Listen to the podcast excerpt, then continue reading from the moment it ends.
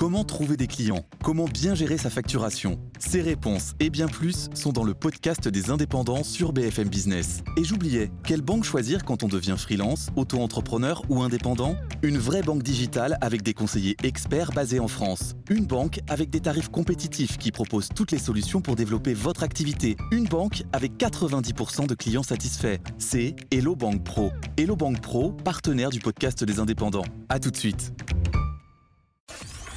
BFM Business et Tech Co présente De quoi je me mêle François Sorel. Bonjour à toutes et à tous, toujours un vrai plaisir sincèrement que de vous retrouver, de passer cette petite heure en votre compagnie. Votre rendez-vous tech du week-end, c'est de quoi je me mail. Vous le savez, samedi, dimanche sur BFM Business, Radio Télé, et puis en exclusivité en podcast audio et sur YouTube dès le vendredi midi. Voilà, vous savez tout et merci de nous suivre. Euh, avec un monstrueux club de la presse IT, on peut le dire aujourd'hui, puisqu'on va pendant une heure débriefer toute l'actu de cette semaine. Euh, avec nos experts que je vous présente tout de suite. Et je vous rappelle le hashtag DQJMM, bien évidemment, si vous voulez réagir à tout ça sur Twitter, entre autres. Merci encore une fois d'être là et bienvenue à vous toutes et vous tous.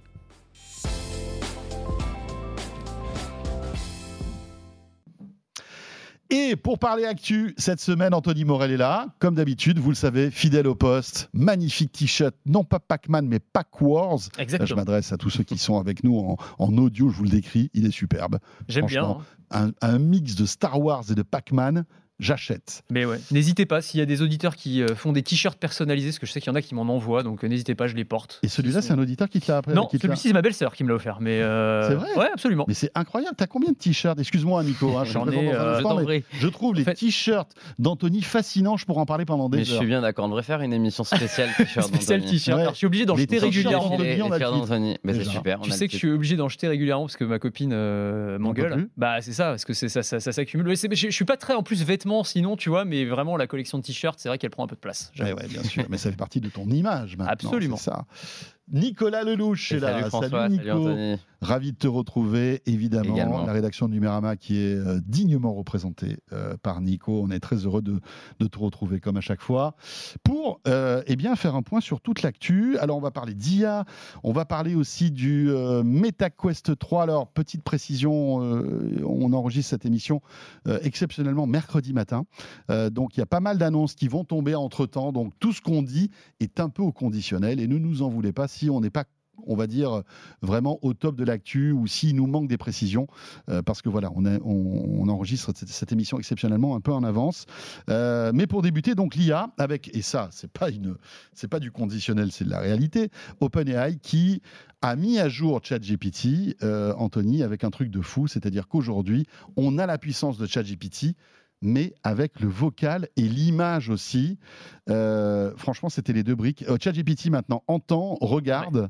On, on lui a donné il va des... nous sentir. Ouais, c'est ça, ouais, c'est ça, t'as raison. c'est- On arrive aux cinq sens. Non, Et, attends qu'il arrive à te toucher. Alors là, on sera Ouais. encore à une autre étape, si tu veux. Mais là, on lui a donné des yeux et des oreilles, quoi. Concrètement, à ChatGPT, c'est la plus grosse mise à jour, je pense, depuis le, le début, depuis Ah oui, l'introduction depuis de novembre, je ChatGPT. pense que c'est Ouais, vraiment c'est le truc le plus Clairement, ouais. important. et, et en fait, c'est hyper intéressant parce que là, pour moi, cette mise à jour, elle, euh, elle déverrouille le, le potentiel de l'intelligence artificielle générative. C'est-à-dire que jusqu'ici, c'était déjà incroyable, hein, euh, très très clairement, et ça, ça a permis de démocratiser auprès du monde entier ce que pouvait faire l'intelligence artificielle. On s'est tous amusés à rédiger des prompts, à lui demander de nous écrire un épisode de notre série préférée ou euh, écrire une dissertation à notre place, etc., ou des articles pour certains, pourquoi pas.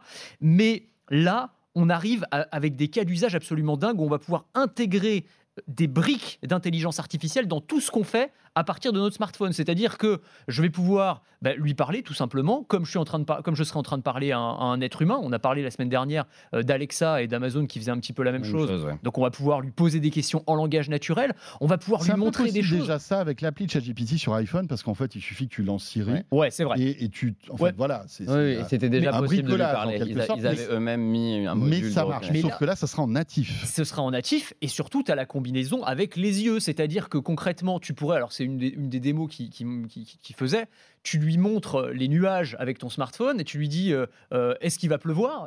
Euh, Et en gros, il va te faire l'analyse. Ah bah oui, ça c'est des cumulonimbus. Euh, Alors euh, oui, euh, il va te géolocaliser. et Il va pleuvoir ici dans, dans, dans- Ouais, dans un quart d'heure. Euh, tu lui J'adore l'exemple V- poétique d'Anthony parce que moi, ça. hier, dans Tech j'en ai donné un autre. Vas-y, quoi. C'était le frigo. Le frigo, ouais. Mais Parce que oui. je sais pas si moi, vu, avait donné ces- l'exemple du bricolage. Et, euh, il y a- on a un truc cassé, on demande euh, est-ce que, est-ce que ça, comment je peux réparer ça? Et il va, il dire Et- bah, il te faut tel outil, il te faut tel outil. il Bah, c'est ça, Et tu rentres le soir, par exemple, tu sais pas quoi faire à bouffer, tu ouvres ton frigo, tu prends une photo de ton, de ton frigo ouvert, il va scanner tout ce qu'il y a dedans, il va dire bah, tu peux te faire un chicken machin avec de ta, Ouais. tac tac, ouvre-moi le placard, tu lui ouvres le placard, il va regarder ce qu'il y a dans le placard et te dire C'est génial. euh, les, éléments de recette en fait. Pour le bricolage, moi c'est pareil, ça m'a parlé parce que je sais rien faire de mes dix doigts. Et euh, tu vois, genre, euh, il te montrait le vélo aussi, où tu as un problème avec ton vélo, tu Un sais bon pas ce qu'il y a.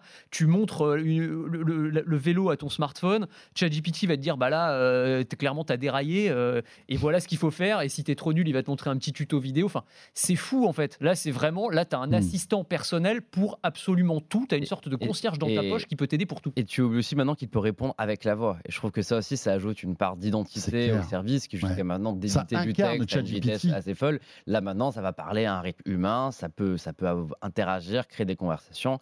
Et je trouve que, euh, en fait, on l'a vu avec Alexa la semaine dernière. On sait qu'il y a des rumeurs sur Siri euh, pour l'année prochaine, Google Bard, Google Assistant qui commence à, se ressembler avec ce type de fonction. On est en train de voir une transformation de ces modèles de langage qui étaient des, des logiciels un petit peu expérimentaux à base de, de prompts textuels vers justement les assistants vocaux du futur. Ce qui est logique finalement. Qui a envie de garder Google Assistant ou Siri à partir du moment où on peut avoir ChatGPT qui fait la même chose Évidemment. avec un accès à des connaissances quasi sûr, illimitées.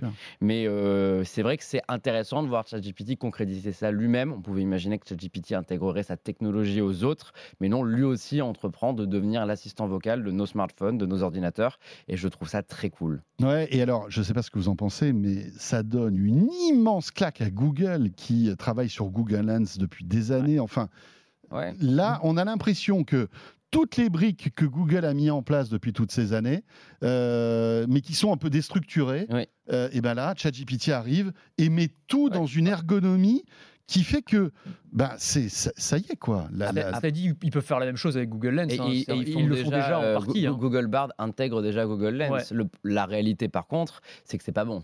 Et euh, quand, on part, quand on met une photo à Google Bard, moi, moi il m'a fait ça récemment. Je lui demandais décris-moi cette photo en mettant en photo euh, quelqu'un devant un restaurant avec une glace dans la main. Et euh, il commence super bien. Alors, le restaurant s'appelle machin, il y a une glace. Et après, il raconte la personne est habillée de telle manière, elle revient d'un magasin où elle est allée acheter des chaussures. Tout ça, c'est faux. C'est une invention totale. Et Ah oui, d'accord, Google il, il fabule en fait. il est, il est capable de reconnaître parfaitement grâce à la technologie de Lens, mais il invente une histoire à partir de l'image qu'il voit. Et euh, ça, c'est parce que Google a absolument mal euh, mis ses briques logicielles C'est entre elles. Google Mytho. Euh, C'est ça. non, c'est mais. Google, Google Google Bard est un immense mytho. Sur à peu près tout, il est capable d'inventer des choses. Et euh, C'est ont- incroyable. Google avait de l'avance sur la reconnaissance d'image. Moi, maintenant, la seule question, parce que euh, ChatGPT a annoncé que ça serait dispo dans les deux semaines euh, pour les utilisateurs payants de, de, de- de ChatGPT. Euh, ma question, c'est est-ce que ça sera bon, la reconnaissance de photos? Parce qu'on savait que GPT-4 était capable de gérer, de reconnaître des images, mais c'était pas déployé pour le grand public. C'était uniquement dans les API pour les développeurs qui Ouais. voulaient en faire quelque chose. Est-ce que euh, si je prends en photo justement la fameuse glace de la dernière fois, est-ce qu'il va être factuel et analyser euh, les parfums possibles de la glace ou est-ce qu'il va aller imaginer ce que j'ai fait avant d'aller acheter la glace? Et c'est là tout, tout l'enjeu. Il faut, faut voir ce que va donner ChatGPT maintenant qu'il peut reconnaître les images. Mais dans tous les cas, rien que le fait de pouvoir lui parler, je trouve, ça, je Ouais. trouve que c'est une belle avancée. Technologiquement, c'est c'est Ouais. complètement dingue. Et euh, ce qui est intéressant aussi, c'est de voir la bataille tellurique là, entre ces géants d'Internet qui est en train de se mettre en place. C'est-à-dire que on a vu cette semaine aussi que Amazon avait investi, euh, je crois que c'est 4 milliards de dollars dans euh, Mhm. Anthropic, Mhm. et le Oui, une concurrent euh, de ChatGPT. dédiée à l'IA. ouais. Voilà, euh, 4 milliards de dollars, c'est quand même massif. Enfin, c'est jusqu'à 1,4. Hein, oui, euh, jusqu'à 4. Non, Parce qu'en fait, ils faut- commencent par une tranche d'un milliard Ouais, et puis après, ça. ils verront euh, ce qui se passe. Enfin, en tout cas, on voit qu'il y a une bataille de milliards qui est en train de se jouer. OpenAI, il y a une nouvelle valorisation qui est sortie. Je ne sais pas si Ouais. vous avez vu ça, parce qu'ils sont en train Entre de 80 et 90 milliards. 80 à 90 Ah bah milliards eux, de c'est les dollars. grands gagnants de l'année. fou. Ah ouais, alors là. tu te rends euh, compte Tu te rends compte 80-90 milliards. Enfin, faut, faut se rendre. C'est c'est en gros, ça en fait la plus grosse start-up du monde. Quoi. Enfin, si tu comptes Ah. SpaceX comme une start-up, parce que ça fait Ouais. un moment qui, euh, que, que c'est une licorne.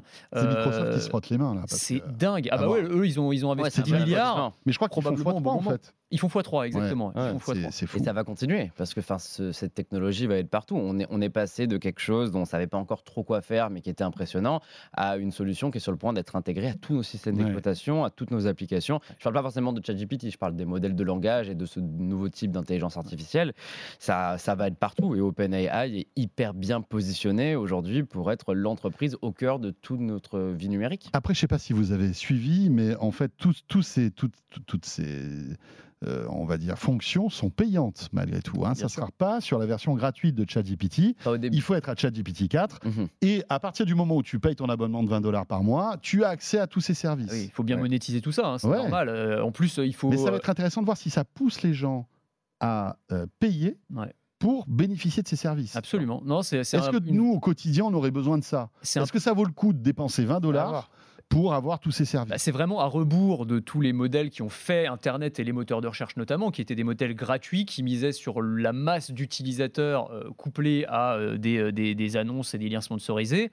Là, le pari que fait OpenAI, c'est effectivement d'avoir du premium, une version payante, euh, et de qu'il y ait sur les, les milliards d'utilisateurs potentiels une un petit Mhm. pourcentage qui accepte de payer un abonnement de plusieurs dizaines de dollars par mois. On va voir comment Google Mhm. va suivre aussi de ce côté-là, Ouais, parce que eux, pour le coup, euh, ils sont pas du tout sur ce modèle euh, pour l'instant. hein, Bard, c'est gratuit, euh, donc euh, on va voir si Et, ça le reste. et- et personne l'est. Dans, dans- dans l'hypothèse où l'année prochaine, Siri intègre un modèle de langage ou Alexa intègre un modèle de langage, on, peut, on, va- on peut difficilement imaginer ChatGPT, bien que supérieur aujourd'hui, continuer de dire que leur assistant vocal à eux est à 20 dollars. Donc ce modèle-là me Ouais. semble plus un modèle de financement qu'un modèle final. À quoi ça ressemblera leur monétisation à la fin J'en sais rien. Je ne sais pas quelle, euh, quelle place ils vont prendre dans, dans la société. Ah, il peut te mettre des liens sponsorisés à côté des prompts. Quand tu Oui. fais un prompt, tu vois, de la même manière que tu as Ouais, des, non, des liens sponsorisés En fait, la à question, est-ce euh, recherche. hein, Est-ce mais- qu'ils veulent vraiment être le produit grand public? Et moi, je pensais au début qu'ils ne le seraient pas. D'ailleurs, ça s'appelle ChatGPT. C'est pas vraiment un nom très grand public. Euh, mais plus on les voit faire évoluer l'application, avancer, plus on a l'impression que euh, OpenAI entreprend d'être un équivalent de Google pour les gens. Ouais. Ce qui n'était pas le cas au début. Je pense que le projet initial était de développer les modèles de langage, de les commercialiser et de se faire de l'argent comme ça. Mais là, ils voient qu'ils ont, la- ils ont désormais l'image de marque suffisante pour devenir un géant de la tech. Donc c'est compliqué pour eux de se positionner dans cet écosystème-là. Et euh, pendant ce temps-là, Microsoft déploie, on va dire, euh, cette intelligence artificielle partout. Là aussi, on est pile poil dans l'actu, puisque de- depuis euh, quelques heures maintenant, on peut télécharger une mise à jour de Windows 11 qui euh, intègre, et c'est ça qui est intéressant, intéressant vraiment au cœur du système d'exploitation, l'intelligence artificielle. Ouais. Ça, c'est le premier étage de la fusée. Il y en aura un deuxième en novembre. Absolument. Bah, c'est là encore hein, leur investissement dans OpenAI paye, mais alors de toutes les façons possibles. incroyable. Il paye parce que l'entreprise a vu sa valorisation être multipliée par trois en l'espace de quelques mois, mais ça paye aussi La parce que à câble de Microsoft. ah mais hein, là ils ont eu hein. ils ont eu la Ah, ils, ont, ils ont été bons là-dessus. Là. Satya Nadella, euh, et tu vois, bah, il y a Ils sont en passe de signer leur deal avec Activision en Ouais, plus. Franchement, Ouais, aussi, 2023, une grosse année. ça sera, ça sera une grosse, grosse, grosse année pour année, Microsoft. ouais. ouais. Mais euh, là, c'est c'est un truc de fou parce qu'effectivement, euh, c'est du ChatGPT, enfin c'est du ChatGPT qui est intégré. Donc cet outil qui s'appelle Copilot chez Microsoft, qui est en fait un petit bouton à tout faire. C'est un peu, je, je vous vous souvenez de Clippy, euh, le, le- le petit trombone? Pour moi, c'est Clippy mais euh, nouvelle version. Tu vois, le- Clippy, c'est- toi, Ah, Nico bien sûr, ah ouais, Ah ouais? j'adorais Clippy. Mais C'est génial. J'ouvrais quand j'étais plus petit, j'ouvrais Office juste pour jouer avec Clippy. J'avais oui. rien à écrire, mais je cliquais Ce dessus. ça trombone avec les yeux et Eh tout, oui. Ça-. Quand il disparaissait, j'étais dégoûté. Je Bah savais pas comment le faire revenir. Ils ont, ils ont fini par, ils ont fini par tuer Clippy, mais Clippy revient par la Ah, fenêtre. mais, Alors c'est pas en- du en- tout la en même vrai, chose. moi, alors, mais- à c'est- je l'aurais appelé Clippy d'ailleurs. Mais exactement, Mais bien moi sûr, aussi. Attends, évidemment. exactement, ils auraient dû faire ça. Mais ça va être un Tu peu as tout ça à dans, fait raison. dans le sens où ce copilote, alors dans Windows, on parlera après euh, des, des logiciels parce qu'il va avoir une autre utilité, mais dans Windows, tu pourras en fait t'en servir comme d'un assistant pour t'aider à faire plein de choses. Si tu veux, je sais pas, baisser la luminosité euh, pour te mettre en mode focus euh, pour bosser, bah, plutôt que d'aller chercher, farfouiller dans les paramètres comme c'est le cas aujourd'hui, tu auras juste à lui écrire un prompt ou lui demander même à, à- à haute voix, hein, dis bah baisse un peu la luminosité et en fait il comprendra ce que tu veux faire. Et en fait c'est des petites choses comme ça. C'est on est vraiment dans la logique, dans tout ce qu'on a raconté depuis le début de simplifier Ouais. notre rapport à la Ouais. machine. C'est faire en sorte que L'ergonomie, révolutionner l'ergonomie. L'expérience utilisateur, il faut que ce soit ultra simple. Il faut plus que tu aies besoin d'aller chercher dans Ouais. des menus, cliquer sur des trucs, taper du texte. Il faut que Tu ce soit. penses à un truc, tu veux quelque chose, tu le dis, et, la Et machine s'exécute. Et ça se passe. Ça me fait un peu penser, euh, bah, à au- on va dire, à la- à l'amélioration de l'ergonomie de l'Apple Watch avec le, le, le double Avec le tap. double tap. C'est autre Oui, chose, hein, mais, mais mine de rien, c'est c'est vraiment des trucs qui apportent une, une vraie valeur ajoutée en termes Ouais. d'ergonomie, et c'est plutôt cool. Bon, cette, cette mise à jour euh, Windows Copilot, alors moi je suis sur Windows 11, pour tout vous dire, j'essaie de, de, de, de refresh. Ouais, mais je crois qu'elle se fait pro- euh, Voilà, pour progressivement. l'instant, j'y ai pas accès, il me tarde d'y avoir accès ouais. pour voir, pour voir ce que ça donne. être intéressant. Ouais, c'est cool. Pour le coup, ils bossent avec OpenAI, donc on sait que Ouais. c'est pas du Google Bard qui répond à Non, côté. tu auras la puissance de ChatGPT euh, dans, dans, Non, dans et- et je Microsoft. trouve c'est une petite parenthèse, hein, mais c'est une belle revanche quand on voit Cortana qui a complètement échoué Ah ouais. sur euh, la partie assistant Mais vocal. Cortana C'est que- était stupide. bah, Cortana était problème. complètement stupide. Et là, là, Microsoft, finalement, à travers ce partenariat, ils sont en train de rattraper complètement le retard qu'ils ont pris sur le côté assistant vocaux.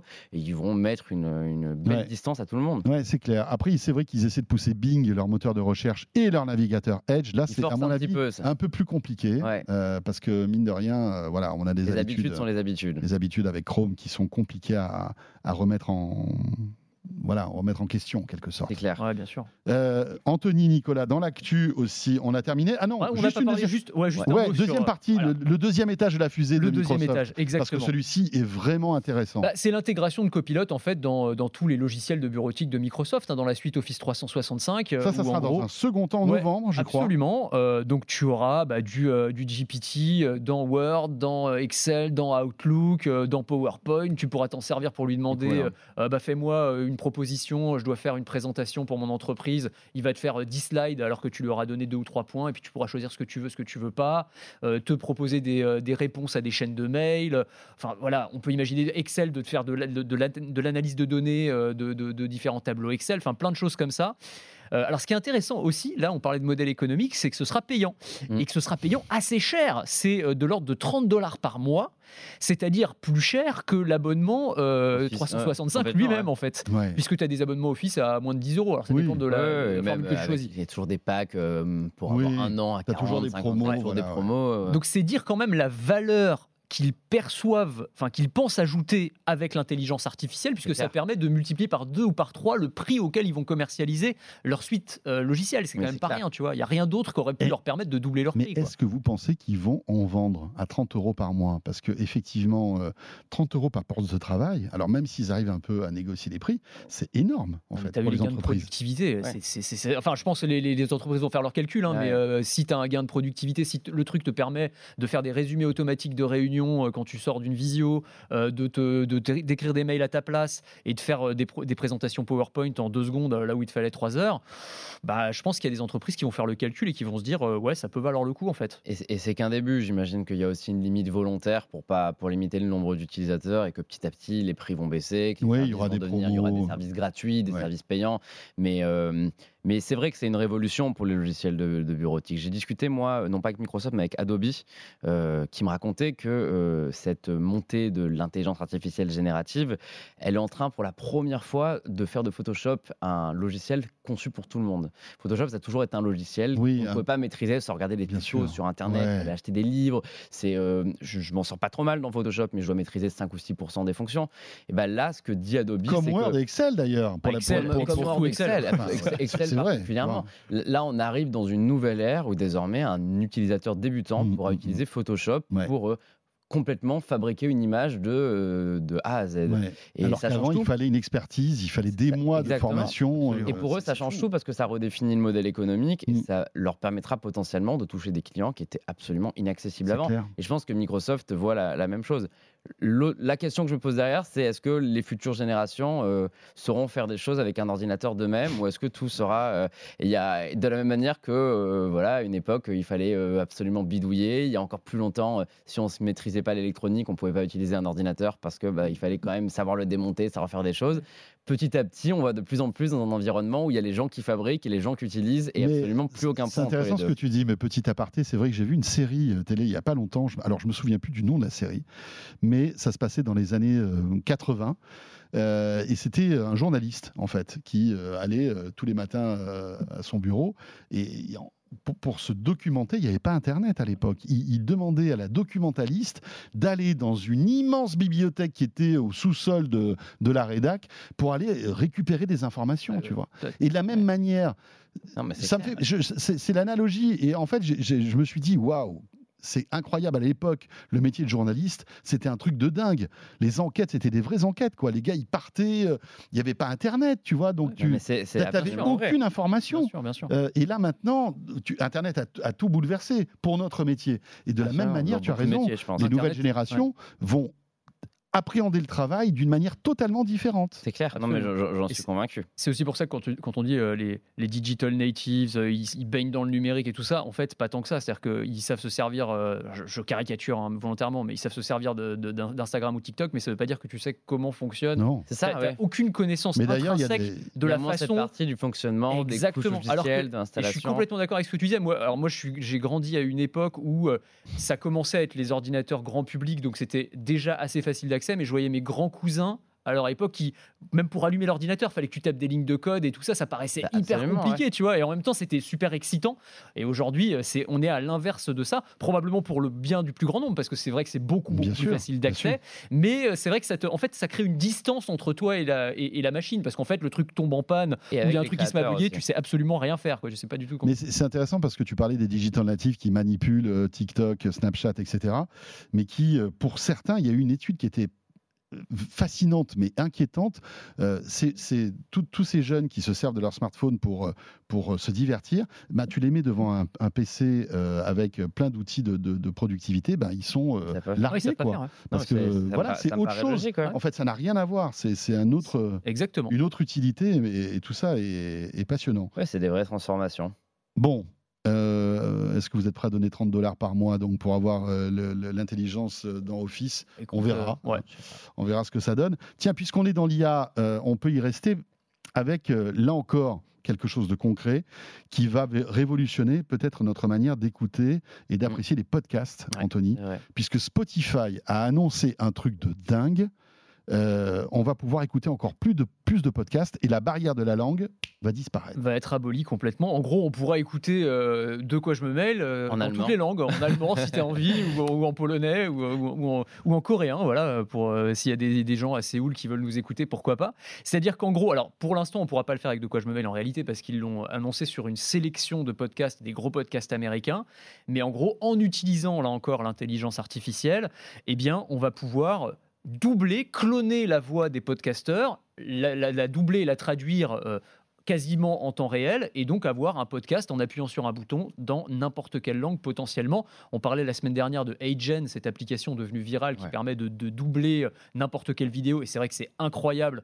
Euh, tu m'en as fait encore une cette semaine qui était hyper sympa de Estelle Denis, euh, donc euh, En qui travaille, parle en chinois. Elle a halluciné, elle a, elle a adoré. Mais c'est incroyable la Mais qualité du truc. C'est fou. Et donc là, en gros, T'as euh, testé et, et- donc là, on a un petit peu le même genre de technologie, euh, mais qui va être intégré euh, dans Spotify. Moi, j'ai hâte de voir ce que ça donne. Et effectivement, ça, ça va ouvrir là encore un champ des possibles absolument incroyable, puisque tu vas pouvoir avoir accès potentiellement aux podcasts du monde entier dans toutes les langues. Moi, je, je, je connais pas du. J'imagine qu'il y a plein de podcasts en chinois qui sont absolument passionnants, mais auxquels j'ai pas accès. Et ben demain, on y aura accès euh, dans, dans la langue. avec le quoi. timbre de voix de l'auteur. Et C'est ça qui est fou. Moi, c'est la révolution technologique, pour moi, elle est dans, elle est dans le fait de conserver la voix. C'est que euh, l'art du doublage a toujours consisté. Il y a toujours eu le débat entre les puristes de la Oui. VO et de la VF sur Mhm. le fait que je veux- je entendre la voix de l'auteur, j'ai pas envie, euh, j'ai- enfin, le- la voix de l'acteur, j'ai pas envie d'entendre euh, quelqu'un qui parle par-dessus, c'est pas les mêmes expressions, c'est pas le même ton. Là, en fait, tout ça, ça disparaît. À partir du moment où on est capable d'imiter une voix, de la traduire, de récupérer les mêmes intonations, les mêmes tons, les mêmes expressions, euh, on est sur une révolution non pas des podcasts, mais du doublage en général.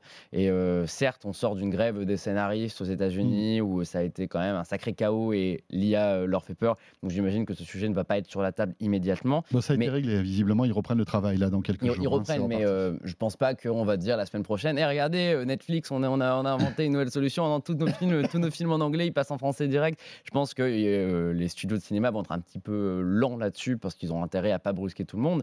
Mais à terme, je vois pas comment on peut pas aller vers cette Non, révolution clair, justement de la langue avec des contenus qui ne seront pas sous-titrés, mais qui pourront être traduits automatiquement par une intelligence artificielle en conservant la voix. Et c'est absolument dingue. Les- avec la- la synchronisation labiale. avec la synchronisation euh, de la, de la bouche. Imaginez regarder un film avec. Leonardo DiCaprio, vous le regardez, il parle en français, c'est sa voix, et c'est la synchronisation de ses lèvres. T'imagines les mecs qui sont en école de doublage en ce moment là Ah bah non mais c'est clair que ça c'est chaud, hein et pourtant j'adore le métier du doublage Ouais, je suis ouais. passionné je regarde des, des émissions euh, enfin les- l'émission de Donald Renew qui, qui parle justement des coulisses du doublage français je trouve qu'elle est géniale et c'est hyper intéressant mais d'un autre côté je ne vois pas comment l'évolution Non, non, technologique c'est peut pas passer par là oui, parce que c'est là c'est un game changer comme on dit. concrètement ça change tout C'est mieux, que- c'est mieux que ce qui se fait aujourd'hui en fait. Ça. Quand tu, quand et tu- je, je il y a pense pas- il y a- que après les podcasts ça sera YouTube ça, YouTube déjà commence. Annoncé depuis peu. d'ailleurs, je crois. Ils ont annoncé la trad, Alors, la de- trad de- en temps réel. Depuis peu, ils proposent du multilangue. C'est-à-dire que là, pour la première fois, on a la possibilité de voir une vidéo de, de Marcus Brownlee, de MrBeast, donc les gros youtubeurs américains. S'ils ont mis une piste française, on peut avoir une piste française sur la même vidéo. C'est de la traduction. version française. C'est pas de la traduction avec un, avec un euh, c'est un doublage euh, par un être humain. c'est ça, quelqu'un qui l'a fait. Si demain ça on l'automatise avec la possibilité de mettre la même voix dessus automatiquement, bah c'est vraiment Mais c'est même pas si demain, c'est demain. Ça va arriver, demain, c'est obligé. La technologie existe. Il y a la question de l'opposition des métiers du doublage qui va forcément poser problème.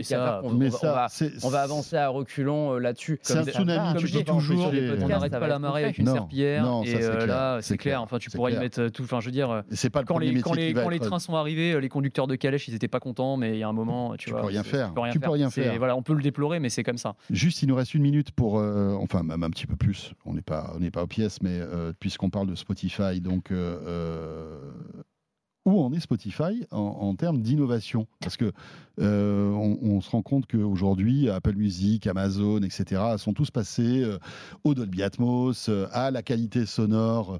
high- Hi-res pour avoir le carrément sur, sur Apple. Je, m'en- je, je- regardais un fois l'album de Michael Jackson Thriller Mhm. est en qualité master, c'est-à-dire qu'en fait, il, il vous, tu- on te balance en, en streaming la qualité qui sort en fait Ouais. du studio d'enregistrement. c'est incroyable. Bon, t'écoutes ça avec des AirPods, donc ça n'a pas de sens. C'est pour ça que le lossless c'est quand même à tempérer en On est d'accord, on est d'accord. Mais malgré tout, c'est intéressant, c'est un plus, tu vois. C'est clair. Euh, et Spotify est toujours à la traîne là-dessus. Oui. Alors, euh, ils ont été hyper innovants. C'était le premier service de streaming avec Deezer à complètement disrupter ce marché-là. Et c'est les derniers à, évolu- à- à innover là. Visiblement, ils veulent s'y mettre quand même, apparemment. Oui, mais, euh, ils vont s'y mettre. Ce qui est marrant, c'est que ça fait deux ans qu'on nous dit ça. hein. Ça fait deux moins. ans qu'on nous dit qu'ils doivent s'y mettre. Parce que ce qui s'est passé, c'est que euh, ils avaient, je pense qu'ils étaient prêts il y a deux ans, euh, qu'ils avaient leur nouvelle offre, formule payante, plus chère, pour justement. euh, Enfin, faut pas oublier que Spotify, la majorité de leurs revenus, c'est la musique. hein. Apple, la majorité de ses revenus, c'est pas la musique. Ouais, donc Apple n'en a rien à faire Ouais. truc se vendre à perte. L'idée, euh, c'est de pouvoir grave. justement étouffer la concurrence. Spotify, ça a dû leur faire du mal, cette histoire d'Apple en lossless et compagnie. Donc pour eux, eux, il a- je pense qu'ils vont, ils vont arriver. Il y a des rumeurs d'une nouvelle offre à 20 dollars par mois qui intégrerait le lossless et qui, à mon avis, ne va pas se contenter du lossless, qui va ajouter des fonctions. Ouais, mais 20 sera- dollars, Nico, c'est le double du Bah, prix d'aujourd'hui. C'est une offre ultra premium euh, à, à la manière d'un Cobuzz en fait. Ils vont pas justement adresser le marché de la même manière qu'Apple ou Amazon. Ça marchera Après, jamais. euh, ils ont quand même, ils ont quand même, on dit qu'ils innovent pas. Euh, moi, j'aimerais bien voir Apple Music, Apple Podcast euh, travailler sur l'IA avec euh, un- une sorte, il y a le, DJ là qui permet de parler, dire allez, on va écouter ça dans un instant, qui est complètement basé sur ChatGPT que Spotify propose en exclusivité. Euh, ils ont justement plein d'options de recommandation grâce à l'IA. Ils vont avoir maintenant cette traduction des podcasts. Je trouve que Spotify quand même est une vraie boîte Ouais, tech mais leur dans son approche business de l'audio. la musique Le, en le business de la Parce que c'est musique, ça, ils, tu sont fait, t'abonnes à- ils, sont tu fait, ils sont fait larguer. Tu t'abonnes, tu t'abonnes à Spotify ou un service de musique pour avoir la musique avoir que la tu musique, veux ouais. instantanément avec une bonne qualité. Bah, Mais euh, eux, mais mis, eux mis sur le fait que demain tu t'abonneras peut-être, pardon Anthony, Non, sur- tu t'abonneras peut-être à Spotify pour avoir justement ce radio host qui le matin te réveille, hey, comment ça, t'as bien dormi, on va écouter ce que t'aimes bien aujourd'hui, on va mettre un peu de radio, allez je te mets un bout du podcast, tout ça. Enfin, eux ils espèrent justement devenir une boîte tech à travers l'audio. Pourquoi Ouais. pas c'est finalement un peu hasardeux. Mais-. C'est oui. un peu hasardeux. Ouais. Oh, Sachant que tout ça, c'est complètement hypothétique, hein, puisque c'est pas des annonces officielles de Spotify, c'est des. euh, Le 20 des- dollars Ouais, le Le DJ ça existe. hein. Non, le DJ, oui, bien sûr. non, non, je parlais de, Non, non, non, de, de- le- de la- qualité qualité audio, la etc. etc. Ça, c'est des, euh, c'est, c'est des internautes qui sont allés euh, chercher dans le code source, etc. Donc, c'est, c'est vraiment pour l'instant encore. On sait qu'ils travaillent dessus, mais ça n'a pas été annoncé officiellement. Après, effectivement, moi, je suis assez d'accord sur le fait que je serais, payé, je serais prêt à payer un petit peu plus cher si, en plus de la qualité sonore améliorée, il y avait effectivement les fonctionnalités euh, podcast dans toutes les langues. Tu Ouais, vois, mais si on 20 me donne dollars, de la, Anthony il faut qu'on me donne de la valeur. c'est cher, il faut qu'on Tu me donne paierais de- 20 dollars 20 dollars, ça me paraît un peu Si cher. 20 dollars c'est un compte famille, euh, parce que j'imagine que ça sera un compte famille, en tout cas C'est j'espère. même pas sûr. C'est pas sûr. C'est pas sûr. Si c'est un compte famille, c'est pas délirant parce qu'on est sur du 17-18 euros euh, chez les concurrents. Non, mais d'accord. si mais c'est un compte solo, pff, oui, c'est le double. c'est le double, attends. Moi, je suis pas d'accord avec possible. Surtout quand tu vois la concurrence qui, euh, Ouais, ouais. qui propose à 10,99 quasi pareil, tu vois. donc, Absolument. euh, ouais, ouais. Enfin bref, c'est int- c'est intéressant euh, et euh, voilà, il faut pas oublier que Spotify est sans doute l'une des, ra- enfin l'une des rares pépites euh, européennes euh, de la tech. Ça, c'est vrai. hein, mine de rien, Il y en a pas des voilà, masses. euh, il y en a pas, il y en a pas des masses euh, et ça serait, ça serait dommage qu'ils se laissent euh, quand même doubler par, par Apple et consorts et Amazon. Ça, c'était la première partie de ce euh, club de la presse IT. On revient dans un instant. Si vous êtes à la radio, à la télé, vous ne touchez à rien. Euh, si, en revanche, vous êtes en podcast euh, ou sur YouTube, eh bien voilà, vous allez avoir la deuxième partie que vous allez pouvoir cliquer et on va parler beaucoup de VR, mais aussi d'Apple qui dérape, a des petits dérapages en ce moment, comme ça. Là, c'est un moonwalk mais raté. Ça chauffe pour Apple. Ça chauffe, pour, Apple. Belle phrase. Pour Apple et puis des coques aussi pas terribles. On en parle toujours avec Nicolas et Anthony dans la deuxième partie de quoi je me mêle. À tout de suite. De quoi je me mêle sur BFM Business et Tech Co. BFM Business et Tech Co présente De quoi je me mêle François Sorel. Voilà de quoi je me mail. Deuxième acte, toujours, vous le savez, on est là pour commenter euh, l'actu. BFM Business le week-end en podcast audio sur YouTube dès le vendredi midi avec Nicolas Lelouch qui est là, euh, de la rédaction de Numérama. Euh, rebonjour Nicolas. Et puis Anthony Morel, toujours fidèle au poste, vous le savez. Notre journaliste maison que vous retrouvez tous les matins sur euh, BFM Business, mais aussi entre midi et deux avec Estelle Denis sur RMC et RMC Story.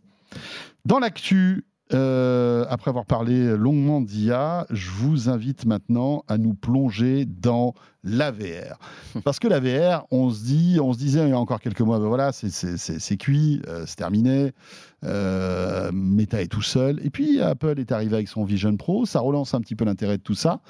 Et alors, précision dans la temporalité de ce que vous écoutez, vous regardez. On enregistre ce de quoi je mêle le mercredi matin. Ce soir, Nicolas, on est, mhm. on est totalement transparent puisque vous écoutez cette émission vendredi. Hein. Donc ce soir, le mercredi, euh, Meta doit annoncer pas mal de choses. On a déjà des informations, mais on n'aura peut-être pas tout à vous dire. Hein. C'est ça. Il y, a, la conférence Meta Connect qui est euh, d'ailleurs pour moi une des conférences, je ne sais pas si vous êtes d'accord avec ça, une des conférences les plus sous-cotées du monde de la tech. On parle toujours d'Apple, Google, alors que Facebook, c'est 3 milliards de personnes quasiment quotidiennement qui se connectent. Et pourtant, euh, ça n'intéresse pas, alors que bah, leurs annonces, elles concernent la moitié de l'humanité. Donc je trouve ça un peu dommage. Donc, ils ont leur grosse conférence ce soir. Euh, on ne sait pas tout ce qui va être annoncé. Il y a des rumeurs, notamment sur l'IA, tout ça. Donc, au moment où vous regarderez, écouterez cette émission, voilà, vous, pouvez aller vous documenter. vous, verrez, euh, vous verrez sans doute qu'ils ont fait des annonces sur l'IA. Euh, maintenant, sur le Quest 3, c'est un produit qu'ils ont déjà pré-annoncé en juin. Il y a eu plein d'annonces. ils l'ont même, ils l'avaient annoncé 4 jours avant l'Apple Vision Pro, volontairement. Ils ont toutes, les, toutes les capacités techniques, le prix, les fonctions, les couleurs. Donc, on sait, on sait euh, tout de ce produit. Euh, J'adore là. Donc c'est facile. Quatre jours avant le Vision Pro. Allez, euh, enlevez-moi, ouvrez-moi le tiroir là du. on est là.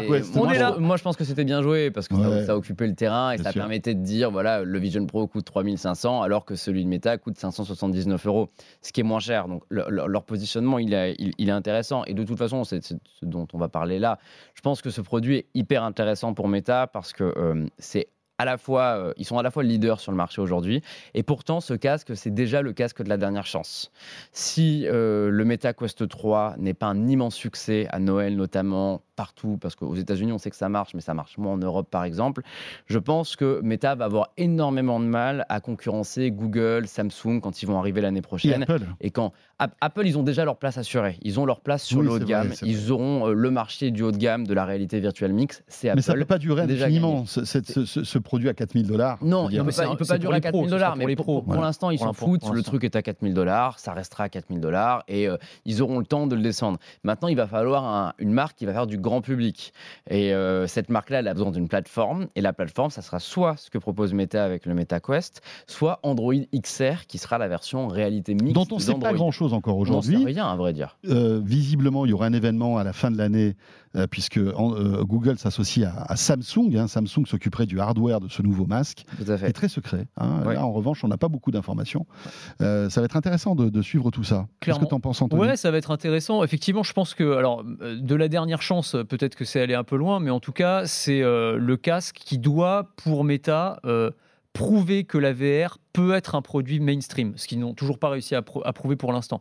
Euh, c'est les leaders du marché, c'est très clair. Ils ont vendu 20 millions de casques Quest en tout.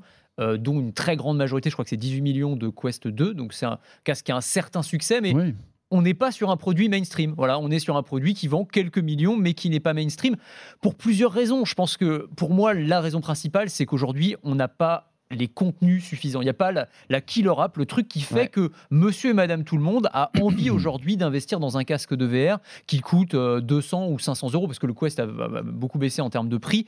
Euh, tu vois, si tu demandes à des gens de te citer ne serait-ce qu'une application ou un jeu euh, sur, en VR, tu as Beat Saber euh, éventuellement, Mm. tu vois, mais, mais c'est tout. Et euh, bon, Beat Saber, tu joues euh, une heure après, euh, il y a un moment Fruit. Ninja aussi, c'est très sympa. Ouais, Fruit Ninja, ça marche bien aussi, effectivement. Non, mais Moi, il y a le jeu de ping-pong que j'adore. ah, moi aussi, j'adore. Ouais, Il est l'hiver, c'est génial. C'est génial. Incroyable. Mais tu vois, il y a pas. Tu t'amuses bien, mais c'est pas un truc qui va faire forcément que tu vas investir dans ce casque. C'était aussi la logique de Meta quand ils nous ont vendu le métavers en nous disant bah, en fait, vous allez vous servir de ce casque pour tout, vous allez vous en servir pour travailler, vous allez interagir avec vos amis, vous allez aller à des concerts virtuels et ce sera pas juste un truc un peu gadget pour jouer à Fruit Ninja. Sauf que ce pari-là, bah, pour l'instant, euh, ça a pas trop pris. Ça a pas trop pris parce que euh, et c'est un peu la question de, de, de l'œuf et de la poule, c'est-à-dire parce que les casques n'étaient pas suffisamment performants. euh, donc là, peut-être qu'il va y avoir des améliorations, plus légers, plus puissants. Ça, ça aussi, c'est un truc qui est très très important. euh, parce que les graphismes n'étaient pas suffisamment intéressants euh, non plus. Donc il va falloir évoluer sur tous ces aspects-là pour que ce produit bah, soit enfin quelque chose Ouais. que monsieur et madame tout le monde puisse avoir, ne serait-ce que l'idée d'aller Ouais, acheter. il faut que ça devienne sexy en fait. Il faut que ça devienne sexy, qu'il y ait des killer apps. euh, et euh, franchement, moi, ju- juste un mot sur le ping-pong parce que j'en ai déjà parlé, mais je- moi je me, suis, je, je me suis pris une claque avec ce, ce truc-là. Ah. Euh, on est d'accord. Ah ouais. Et- franchement, et, et franchement, on se dit, waouh, là on rentre dans une autre ère, on rentre dans un truc que moi j'avais jamais vu. Le, le fait de, de, de- de chausser son masque et de, de te retrouver à jouer au ping-pong dans une salle dont tu peux, pi- euh, tu vois, choisir le, le- le décor et tout, et jouer en réseau. Mm.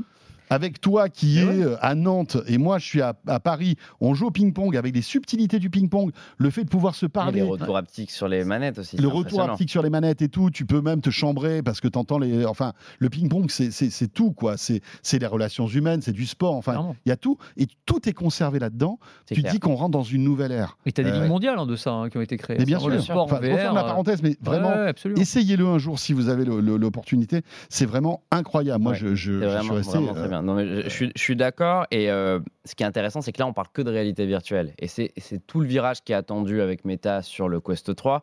C'est de prouver que euh, la réalité virtuelle et le métavers ne sont pas la seule approche possible avec ces produits. Et par ça, euh, on pense forcément à la réalité mixte. Ça sera le gros sujet sans- Oui. avec, avec ce, ce Meta Quest 3. C'est le mix entre la R et la VR. C'est la possibilité quand vous mettez le casque, je mets un MetaQuest 3 sur mon visage, je vous vois, et si je reçois un message, le message va se projeter au milieu de ma vision, mais je peux continuer à vous regarder. Et l'approche, j'ai parlé pas mal avec Qualcomm qui a lancé une nouvelle puce euh, qui va équiper ce MetaQuest 3 qui s'appelle le Snapdragon XR2 Gen 2. Si on n'a pas compris que c'est la deuxième, franchement, je sais pas comment. comment- alors là, là- là-dessus, c'est assez. Alors que c'est le Quest 3, c'est ça C'est le, le Quest paradoxe. 3 et la puce s'appelle XR2 Gen 2. Et ce qui est marrant, c'est qu'eux le présentent comme une toute nouvelle puce qui revoit complètement l'architecture sur la réalité mixte. Je trouve ça un peu dommage de ne pas avoir changé de nom. Bon, ça, c'est- une parenthèse. Mais le- leur approche désormais, ça va vous faire rire, c'est de dire qu'on ne parle plus de réalité virtuelle, mais d'ordinateur spatial. Ah ça vous, rappelle rappellera peut-être quelqu'un. par Ça vous rappelle peut-être quelqu'un. Mais l'idée, c'est que. Pour eux, la killer app de ce MetaQuest 3, en tout cas pour Qualcomm, c'est pas euh, de jouer au ping-pong, c'est de pouvoir travailler avec un ordinateur, Voilà. un écran Exactement. infini. Même avec le Quest vision. 3. Avec le Quest 3. On, D'accord, on est, ok. on est là-dessus. On est sur euh, une latence qui a été divisée par 8, sur des capacités d'intelligence artificielle qui sont multipliées par je ne sais même plus combien, par la possibilité de passer de la VR à la réalité mixte sans, aucune, euh, sans aucun bug, sans aucun ralentissement. Améliorer la restitution de la réalité aussi. améliorer parce la que c'était le restitution de la problème réalité, du Quest 2, on re- était en noir et blanc. les objets. Mais On, on est vraiment sur l'ère de la réalité mixte. Elle commence maintenant avec le MetaQuest 3 et euh, Meta doit prouver que euh, son approche métavers n'est pas incompatible avec l'idée d'avoir un ordinateur qu'on Ouais. se met euh, devant les Et yeux. elle prend Mais le train d'Apple aussi, accessoirement. et absolument, et il faut le faire de toute façon parce que Apple ne va pas aller, Apple ne va pas aller sur le ping-pong. Apple, euh, je trouve ça génial aussi, mais l'approche d'Apple est de dire que la réalité virtuelle ne doit pas être quelque chose qui nous enferme dans Non. un monde dans lequel on joue. Enfin, c'est pas que du ping-pong. Ça C'est sera pas que peut-être du Parce ping-pong. que là, Meta, du coup, est entre les deux. Ils ont des manettes. Et je pense que c'est bien d'avoir cette approche mixte. Mais il faut réussir la réalité mixte. Il faut que ce produit, on ait envie de le porter à la maison quand on fait la vaisselle, quand on se balade, quand on est seul, bien sûr. Si on a deux, c'est chelou. Mais euh, l'idée de pouvoir euh, se balader chez soi avec ce casque sur la tête, sans avoir mal, à la- mal aux yeux, sans avoir Ouais, l'impression d'être un- confus, et d'avoir ces applications qui arrivent en temps réel au milieu de sa vision. Il y a un vrai enjeu de, de miniaturisation sur ces produits. C'est ça le gros problème aujourd'hui. Pour si tu dois avoir envie de porter ce truc-là 2 heures, 4 heures par jour, voire plus si on imagine que c'est dans un contexte de travail où tu vas avoir un ordinateur, un écran projeté en face de toi pour ta- il faut que ce soit plus petit, plus fin. Alors on a encore une fois, on n'a pas toutes les annonces, mais enfin on sait à peu près à quoi va ressembler quand même le, le Quest 3 et même avec tous les efforts qu'ils font pour l'instant, c'est encore trop gros. C'est encore trop gros. ouais, Moi je me vois absolument compris le pas Vision Pro, hein. Non, mais c'est y compris le Vision Pro, Vision Pro, j'ai essayé le Vision Pro, il est, il est cool, il a une super qualité visuelle, mais c'est un casque VR un peu gros Mmh. sur le visage. C'est ça. Et le va pas Quest Même 3 a l'air avec plus fin, non? Il Ouais, a l'air un peu plus fin. Ah bah, ils ont plus la fin, batterie, mais ouais, il y a la batterie. Ouais, c'est ça, il y a la la batterie déportée. alors, je, vous- je Voilà. fais le pari d'ailleurs, les gens quand ils regardent, quand ils nous écouteront, ils sauront déjà. Je suis sûr que Mark Zuckerberg va mettre en avant la batterie intégrée du Meta Quest 3. Je suis Probablement, c'est clair. Là, si le tac ne part pas, je comprends pas. Mais c'est juste évident. Enfin, il y, a- il y a même euh, d'ailleurs des médecins qui se sont penchés sur ce truc-là. C'est-à-dire que tu, tu- tu génères des troubles musculo-squelettiques. Enfin, c'est c'est pas anodin de porter un truc qui fait ne serait-ce que C'est clair. 500 grammes ou 700 grammes euh, qui va porter sur tes vertèbres toute la journée. Quoi. Euh, donc, donc pour moi, il y a un énorme enjeu de ce côté-là. Et le truc, c'est que la miniaturisation, elle va forcément prendre des années parce que les composants sont pas prêts. Zuckerberg l'a dit hein, d'ailleurs. Il a dit oui, mais on sera prêt dans 5 à 10 ans. Euh, il se Mm. projette loin et c'est tout à son honneur. Je trouve que c'est un projet industriel et c'est un, patron d'industrie aussi, hein, Zuckerberg. Euh, mais est-ce que dans 10 ans, on n'aura pas un peu marre de la ritournelle autour de la VR et on ne sera pas passé à autre chose? Ça, on n'en sait rien. Donc Ouais, euh, ouais, côté- c'est un peu une course contre la montre là. D'un fait, hein. côté, tu auras tout le soft qui aura bien mûri, tu auras peut-être déjà des killer apps, tu auras déjà. enfin, il, faut voir. euh, et, si, et si Apple en fait le nouveau Mac avec toutes les applications du Mac qui tournent comme ça sur un écran, euh, ça peut, euh, Ouais. ça peut d'une certaine manière en faire mais un bon, produit. avoir euh, tout ton agré- truc là pendant toute la journée sur la tête, c'est pas possible, tu vois. Je sais pas. Mais, mais tu sais aussi, dans leur, euh, dans leur roadmap, là, euh, Meta, ils ont aussi, je crois que c'est 2027, des, euh, des lunettes. Oui, ils ont des lunettes, factor, euh, Ouais. lunettes réalité augmentée. Donc ça va être aussi ça. Je veux dire, là, quand on parlait de Ouais. miniaturisation, c'est on va aller vers, on va, on va revenir en fait au Google Glass hein, quasiment. Et d'ailleurs, sur, les lunettes, Qualcomm, en plus de cette puce dont je vous ai parlé, va sortir. ils vont l'annoncer. Enfin, ça sera annoncé au moment. ça sera annoncé mercredi soir. Donc, du coup, ça sort. Vous le saurez vendredi. Ils vont annoncer une nouvelle puce pour la réalité augmentée.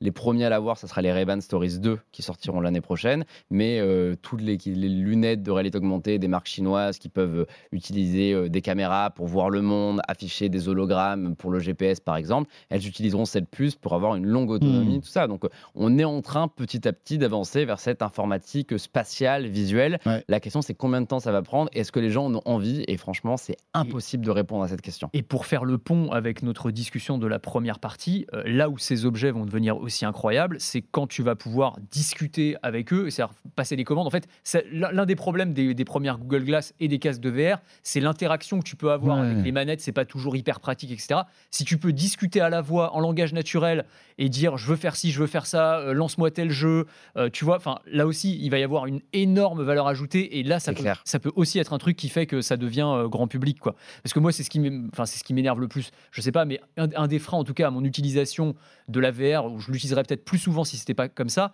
c'est le fait de devoir, avec les manettes, euh, aller chercher dans, des, dans les menus qui sont pas toujours hyper bien faits.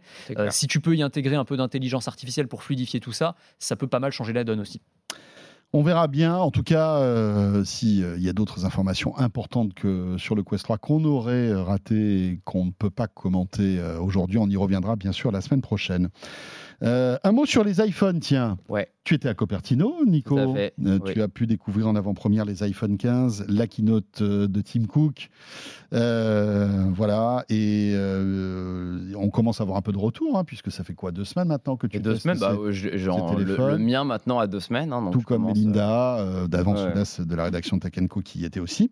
Euh, on commence à voir des, petits, des petites failles hein, dans, Oui. dans, dans ces des- iPhones. Des, failles qui finalement ont été identifiées très vite. Euh, dans, dans mon test sur Numérama qui est sorti euh, la semaine dernière, je disais que euh, la les problèmes de chauffe du modèle précédent ne me semblaient pas du tout réglés et qu'au contraire, les bords en titane me semblaient propager la chaleur tout autour du téléphone. Ce qui, d'une certaine manière, n'est pas forcément une mauvaise nouvelle, parce que si la chaleur se répartit sur les bords au lieu de se concentrer sur le dos comme auparavant, ça veut dire que le téléphone va moins euh, laguer quand il fera chaud, parce qu'il pourra euh, évacuer sa chaleur plus rapidement. Le problème, c'est que euh, entre le test et la sortie du téléphone, plein de gens se sont rendus compte de ce problème, et plein de gens s'en inquiètent, parce que les iPhone 15 Pro chauffent beaucoup. Et euh, vraiment, hein, je- je pense qu'il y a un vrai problème là-dessus, j'espère qu'ils vont le régler par une mise à jour logicielle, mais j'insiste vraiment sur le fait Dans, que dès quelle- que- dans quelle situation dès qu'on va prendre des photos, dès qu'il fait chaud dehors aussi. La chaleur, évidemment, elle a un impact sur, sur Alors les c'est rigolo parce qu'il est Et, euh, gravé en 3 nanomètres le, le, le 15 Pro. Je, alors, je sais pas Ouais. si c'est tous les 15 qui sont 15 Pro, 15 seulement. Pro, C'est 15 15 Pro. Pro. Les 15 Pro, 15 qui en théorie devrait moins chauffer parce que bah, justement euh, le- la gravure est plus fine. Bah, c'est c'est l'inverse. En fait, oui, en théorie, si Apple avait refabriqué complètement sa puce à zéro avec le 3 nanomètres, la décision qui semble avoir été prise est de faire la même puce que l'année dernière, écrit en plus petite, et de récupérer la place supérieure pour améliorer le GPU, pour améliorer le NPU. Donc en fait, c'est quasiment la même puce que l'année dernière. Donc elle souffre des mêmes défauts, et le 3 nanomètres n'a pas été utilisé pour faire des économies de- d'énergie. Et apparemment, le problème viendrait en partie euh, bah, justement de, de l'architecture interne. Ils ont, ils ont fait des choix en fait euh, esthétiques pour que le téléphone soit plus léger, euh, mais du coup, ça a un impact sur la dissipation thermique à l'intérieur du téléphone, qui est moins efficace que ce qu'on aurait pu espérer. Et c'est ce qui explique ces problèmes de surchauffe, alors qu'ils sont là aussi à prendre avec des pincettes. Ils, ils sont réels parce qu'il y a eu beaucoup, beaucoup de témoignages, mais Oui, c'est y a des témoignages sur les réseaux sociaux. Donc c'est, on- n'a pas de, de- on ne sait pas exactement de, de manière systémique pourquoi et à quel moment ça se produit. Il y en a qui disent c'est pendant les, les temps de charge. Il y en a qui disent moi j'ai Enfin, utilisé ouais. euh, FaceTime euh, pendant euh, une heure et ça, ça, ça, ça s'est mis à chauffer de manière incroyable. Il y en a qui ont calculé que ça montait jusqu'à 46 degrés et que ça leur brûlait vraiment la main. Et sachant qu'on n'a pas encore eu toutes les applications et notamment les, les jeux vidéo euh, extrêmement euh, puissants, genre euh, Resident Evil Village, etc., qui Ouais. montrer pendant la conf. Qui sort chauffe, bientôt. hein, parce que je, l'ai Resident Evil Village. Et alors, ça chauffe ou pas? Ça chauffe autant que quand on charge le téléphone. quand on prend- En fait, il y a vraiment Pas un, plus, seul- un seul ouais. limite. Ça chauffe Ouais. pas plus, mais, Bah mais alors- le téléphone alors- est brûlant, euh, il chauffe bien, hein, Alors quand même, certain. juste sur cette partie jeux vidéo, parce que j'ai vu des, témoignages hein. aussi là-dessus, sur des mecs qui avaient testé justement avec les jeux vidéo, ils disaient alors ça ne chauffe pas plus, c'est vrai, ça chauffe, simplement il y a une dégradation de la performance graphique. Ouais. En fait, en gros, il, il bride la puce pour que, euh, pour, bah, pour que en fait, Ouais. le téléphone ne chauffe pas trop. Ce C'est toujours l'équation Eh ben, d'ailleurs. c'est ça. En fait, la Mais du coup, c'est différence par rapport problématique. à l'année dernière, c'est que comme la température se répartit sur les côtés, il va, il va mettre plus de temps avant, avant d'être bridé. Donc finalement, c'est une bonne nouvelle. Le truc, c'est qu'il faut qu'Apple optimise ça pour qu'éviter euh, que Oui. le Bon, produit il y aura une se mise à jour, Non, je pense. Pour moi, il va y avoir une mise à jour. Et il faut rappeler aussi que c'est un truc, tous les ans, les gens disent que le nouvel iPhone chauffe trop, que la batterie est pas bonne.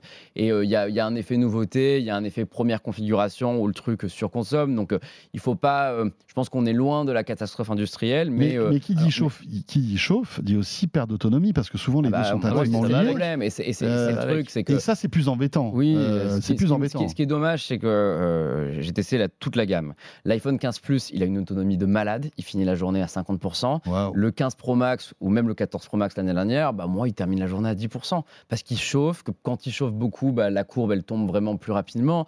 Il y a, il y a ce côté-là, en fait, de ces puces qui. C'est dommage, en fait, parce que finalement, on n'a pas besoin d'avoir autant de puissance et, que, et ça apporte ce type de sacrifice. Et je pense qu'Apple fait une erreur. Et, et peut-être que ce, ce mini C'est un peu trop une vitrine technologique en fait, les pros. il y a, il y a de aujourd'hui. ça, et il y a aussi le fait qu'Apple, pour des raisons esthétiques, comme tu le disais, refuse par exemple de mettre une chambre à vapeur au dos de l'iPhone, comme on a sur les Samsung les haut de gamme, comme on a sur des Xiaomi haut de gamme. Et je pense qu'il est temps, finalement, euh, on a des produits qui sont dignes d'ordinateur, il est temps d'avoir un vrai système de refroidissement liquide au dos, au dos des iPhones. Et euh, ça serait pour le, le bien de ces produits, ils dureraient plus longtemps, la batterie se fatiguerait moins. Et euh, j'espère maintenant que la prochaine mise à jour, elle va pas trop réduire les performances, tout en diminuant la température quand on est dans l'appareil photo, quand on est dans des tâches. Euh, Ça me choque pas que le téléphone chauffe quand on joue à Resident Evil. Ouais. Ça me choque un peu plus que le Ouais, fait de quand tu fais zoomer. un euh, FaceTime, tu le vois. fait de ouais, c'est zoomer ça. ou qu'on fasse un FaceTime, sur les euh, la sociaux, puce ouais. pète un câble parce qu'elle veut Sur- optimiser la qualité, quoi. On s'en Alors, fout. à euh. noter aussi que sur les 24 premières heures, c'est assez normal hein, que le téléphone chauffe quand tu as, des mises à jour qui se font, euh, t'as- Oui, enfin, oui, le téléphone qu'il est- travaille en, Ouais. en, en En- tâche de fond, euh, tâche tu t'en rends pas compte, mais c'est parce qu'il y a des gens aussi qui, se- qui ont, qui ont commencé à paniquer dès la première charge. En fait, là, il faut pas, faut pas se stresser. Oui, c'est c'est mais si au bout de Bah là, moi, semaine, je suis à ça deux semaines et- chauffer. et ça chauffe encore Ouais. un petit peu trop. Mais il faut reconnaître que le 14 Pro Max est un téléphone qui chauffait beaucoup aussi. Aussi. Et euh, pour moi, il y a un problème avec euh, ces, ces puces-là j'ai hâte qu'ils changent de génération pour avoir des puces qui, qui consomment moins. Mais bon, pour l'instant, euh, c'est pas non plus pénalisant et dès qu'on met une coque, on le sent plus du tout. hein. Moi, il y, a- y un truc aussi euh, dont je me suis rendu compte, c'est que depuis quelques temps, j'ai la 5G sur mon téléphone. Et ça, c'est pas bon. hein. C'est-à-dire que, Non, ça- en fait, ça, ça oui, ça, consomme ça la tire un peu batterie, plus. ouais. ça- tu, tu- tu perds, moi je, je pense que je, voilà, je perds à 10 à 20% d'autonomie, ça c'est clair, pour aucun gain, parce que la 5G ça sert à rien en fait. Pour le Si tu as une bonne ah, je suis 4G, d'accord, hein. si tu as une bonne 4G euh, bah, avec tes usages euh, que tu as au quotidien, ça suffit amplement. hein. Euh, et malgré tout, tu gagnes 10 à 20% d'autonomie en Mais restant en je suis, je 4G. suis d'accord. Et ce qui fait que le, le- le truc, c'est que j'ai coupé ma 5G. En fait. Le- le- Et je l'autre reste en truc, 4G. euh, Bah ouais, c'est terrible. L'autre truc qui est fatal, c'est le débile, Always On C'est Display. l'Always On Display, c'est euh, c'est tueur aussi. Ah bah, Ouais, ouais. Alors, euh, Et tu peux désactiver. hein. Ça peut désactiver, mais j'ai vraiment fait la comparaison, notamment en vacances. euh, au premier jour de vacances, euh, je suis obligé de recharger à 14h. Le lendemain, je désactive le 120 Hz et je désactive le Zone Display et double d'autonomie. Ouais, mais c'est vraiment, c'est x2. Non, hein. non, non, C'est, mais c'est euh, clair, c'est clair. C'est vraiment assez hallucinant à quel point ces trucs peuvent consommer de la batterie. Alors, t'as pas que le, t'as la chauffe, mais t'avais aussi, euh, t'as eu pas mal de critiques. Je sais pas si vous avez vu sur le, le titane qui se raye facilement. Oui, j'ai vu ça. Euh, bon, euh, c'est. plus partagé, moi, là-dessus. Bah, t'avais le, le fameux youtubeur là, euh, Jerry, Jerry Rig, voilà, ouais. qui, qui s'amuse à désosser, à détruire des iPhones à chaque fois, et il dit. Euh, en gros, le, le- le titane, j'ai mis euh, 10 secondes à- Oui, avant, le, avant bon. le- d'avoir les rayures. Quoi. Il, il a mis 10 secondes dans le brûlant avec un chalumeau. Enfin, je suis Ouais. désolé. Moi, j'ai j'ai du mal avec le côté. euh, tiens, euh, le youtubeur a essayé de casser un iPhone et de l'a casser en Non, 10 non, secondes. mais c'est un Bah, exemple. il a c'est essayé de le seul. casser. Donc là-dessus, euh, par contre, là où il y a une deuxième polémique, c'est sur les coques. euh, Ouais, ça c'est plus embêtant quand fin, même. Le fine woven, ils appellent ça. euh, C'est plus embêtant parce que euh, les coques euh, Apple coûtent extrêmement cher. Ouais. On est sur des coques à 60 euros. Ouais. Euh, je ne sais pas si tu peux confirmer. c'est voilà. 69 même. Donc, vous vous rendez compte, une coque à 69 euros. Bah oui, bah, ils Euh, vendent la, la lingette Apple à 25. hein, donc, euh, donc, Mais, mais- donc, euh, la coque, Ah oui, c'est dans, vrai, dans le l'échelle problème du prix, on est bien. hein. quand on s'appelle Apple et qu'on vend une coque à 69 euros, on n'a pas le droit à l'erreur. Voilà, je suis désolé, mais euh, en ce moment-là, tu vas chez Amazon et tu t'achètes une. euh, moi, c'est ce que j'ai Ouais. fait. hein, je me suis pris un truc transparent, ça m'a coûté 5 euros. hein. Ouais, non, mais avec c'est- la c'est vitre ce en qu'il faut plus. faire. hein. mais, mais 69 euros, tu te retrouves avec une coque qui, alors, euh, sous, euh, avec le prétexte qu'elle est écologiquement euh, responsable, etc., etc., en tissu, elle s'abîme à une vitesse folle. C'est ça le problème, je crois. C'est ça. Je trouve, euh, des gens disent que le qu'elle n'est absolument pas confortable à utiliser, que le matériau est mauvais. Je ne suis pas d'accord. Moi, je trouve le matériau est très cool. J'aime beaucoup. Je préfère ça au cuir. Je suis pas un grand fan du cuir de façon générale, mais euh, je trouve que c'est réussi. Mais il est vrai que cet aspect tissu.